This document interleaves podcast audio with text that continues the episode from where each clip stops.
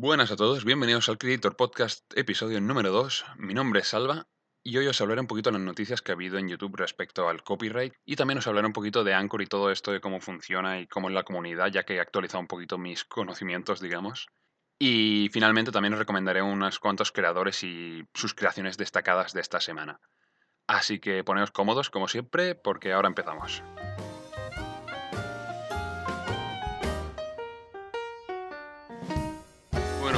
Bienvenidos al Creator Podcast episodio número 2. Espero que hayáis escuchado el primero, ya que durante este podcast hablaremos mucho sobre lo que habrá en el primero. Y bueno, la verdad es que estoy encantado de todo el proceso de cómo ha sido subir el podcast a, Anchor y ya se ha publicado creo que en Pocket Cast y en algunas más. Luego ya imagino que iTunes tardará un poco más, pero bueno. De momento todo bien. También tengo que decir que esto de editar el audio dentro de Audacity ha sido un poquito molesto, ya que estoy acostumbrado a Sony Vegas y para mí en Sony Vegas es mucho más fácil desplazarme y hacer cortes y modificar y todo esto, así que probablemente este segundo episodio lo editaré con esto. Pero bueno, aparte de eso, sigo en el armario, aunque esta vez con la puerta un poquito más abierta, ya que la última vez me dio la sensación de que el sonido era muy enlatado y no sé, me parecía un poco raro. Así que ahora estoy con la puerta medio abierta, a ver si eso ayuda un poquito y da un sonido un poquito más natural, digamos. Pero bueno, vamos a ponernos serios, ya que creo que el tema del que os voy a hablar ahora es muy importante, ya que nos afecta a todos, afecta a la comunidad creativa, digamos. Y este drama consiste en que PewDiePie hace unas semanas subió un vídeo reaccionando a streamers de Twitch, de estas chicas que, bueno, digamos, exhiben un poco, que todo bien, yo, yo si pudiera también lo haría.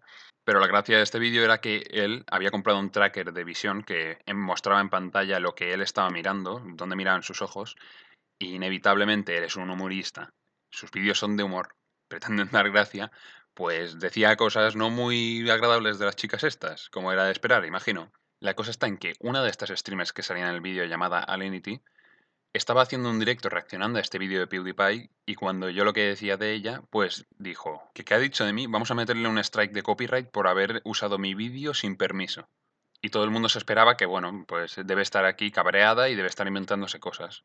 Pero pasadas unas cuantas horas, el vídeo de PewDiePie recibió una reclamación de copyright de la empresa Collab DRM, que era con la que trabajaba Linity, y resulta que esta empresa lo que hace es ir por vídeos con imágenes suyas y reclamarlos. Lo cual está bien cuando son vídeos que solo son ella haciendo cosas y nada más, ningún comentario, y no está cubierto por fair use, es decir, no, no es transformativo, no cambia nada, es simplemente el vídeo de ella.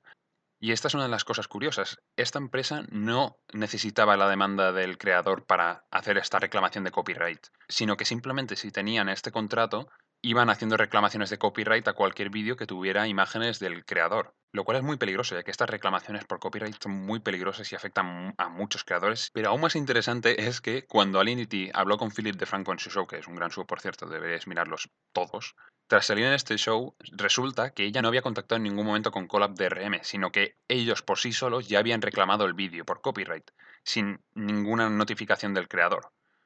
Y esto es muy peligroso porque, tal y como dice PewDiePie en su último vídeo, es un gran problema cuando tienes empresas, literalmente empresas que se dedican a ir por YouTube metiendo reclamaciones de copyright que no lo son, porque son bajo fair use, tienen, son transformativas, tienen comentario, y que puedan hacer esto sin que haya ningún tipo de repercusión para hacer falsas reclamaciones, pues da muy mal precedente y da una muy mala imagen de esta red social.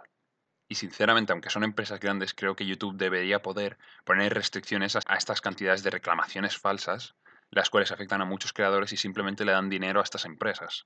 Y es que ni siquiera tenían que indicar en qué momento había la infracción de copyright. Simplemente decían, en tu vídeo hay una infracción de copyright de nuestro creador. Toda tu monetización es para nosotros. Y eso da una muy mala imagen de YouTube y deja a los creadores individuales en un muy mal sitio. Bueno, y pasando ya a este tema, al cual sinceramente creo que teníamos que comentar, ya que es bastante importante para todos, seamos youtubers o no. Pasando de este tema, vamos a hablar un poquito de las recomendaciones que os voy a dar sobre los creadores y sus creaciones, ya que de esto va este podcast. Eh, y las creaciones destacadas de esta semana, que creo que deberían tener un poquito más de público, digamos, aunque no sé cuánto público va a aportar este podcast, pero bueno, lo importante son las ganas. Bueno, la primera recomendación que quería dar era de una cuenta de fotografía analógica llamada Tía Urrea, la cual se dedica a, eso, a la fotografía analógica. Y la descubrí gracias a unas fotografías que hizo de un grupo que me gusta mucho, que se llama Billo Band, que son de mi mayor canativa. Y bueno, la cuenta esta se dedica a eso, a fotografiar cosas de la vida cotidiana, digamos, pero con un ambiente más retro, todo muy pastel, todo muy estilo 80, digamos, lo cual, no sé, tiene un carisma que me encanta. Y me gusta por, por, no sé, es diferente, no es fotografía ni escénica de ay, qué paisaje más bonito, o ay, qué persona más guapa, o qué vestido más chulo, o... y no, simplemente es eso, fotografías de la vida cotidiana, un alemán quemado en la playa, pues eso, lo fotografías bien, lo editas bien, y sinceramente queda muy resultón. Y bueno, una última recomendación de Instagram así rapidita, Simon Landrain, que es un ilustrador francés, el cual descubrí gracias a un videoclip todo parece que viene a partir de un videoclip siempre, de Dan Kroll creo que era, y era de la canción llamada Tokyo. Y me pareció precioso, una pasada, muy creativo, muy interesante, y pegaba muy bien con la música, y dije, oye, ¿quién es este señor? Tiene una cuenta de Instagram muy bien hecha, también hace tablas de skate, todo, muy chulo, todo muy bonito. Pero bueno, pasamos al ámbito del vídeo. Un filmógrafo de aquí de, de, Barcelona, de hecho, llamado Alex Yela Aguada, que hizo un, un corto que ya vi hace un, un, tiempo llamado Barcelona desde Dalt, en 2017, creo, creo que está en Vimeo, si lo queréis ver. Va a sacar pronto un cortometraje llamado Fantasmas y de momento todo lo que he visto me, me, ilusiona bastante, así que tengo ganas de verlo y espero que vosotros también. Y bueno, para acabar las recomendaciones, tenía que hablar de él ahora porque es que si no, no sabía cuándo podría hablar de este vídeo otra vez. El de Dan Mays entrando a 368, que para mí es su, su vídeo definitivo y eso que tiene muchos. Es la historia de su vida básicamente y cómo ha llegado a 368 desde Sudáfrica a Nueva York y pasando por la cárcel y escapar del país y todo esto, fascinante y muy bien editado, muy bien grabado todo, precioso, una pasada. Ah, y una última recomendación, Gangster Doodles de Instagram, lo dibuja todo en posits. Yo no sé cuántas veces me he reído de los memes que dibuja. Haceos un favor y seguidlo, por favor. Quería hablaros un poquito sobre lo nuevo que he aprendido de Anchor y cómo funciona y las cuestiones que tenía en el último episodio, ya que me contactó Sansa del podcast del que os hablé la última vez, ya te digo, el cual otra vez os lo recomiendo, aunque yo lo hice, os lo recomiendo, y a mirarlo, vale la pena. Y me explicó un poquito todas las cuestiones que había levantado en el primer podcast. Los podcasts cortos de 4 o 5 minutos, por qué es esto así. Y me lo explicó y me lo dejó todo bastante claro, la verdad. Me explicó cómo la actualización que hubo más recientemente de Anchor se ve que dejó la interfaz un poquito jodida y la parte de reproducción va un poco mal, lo cual ya me había dado cuenta yo, aunque sea nuevo, ya se nota que va muy lento y muy mal.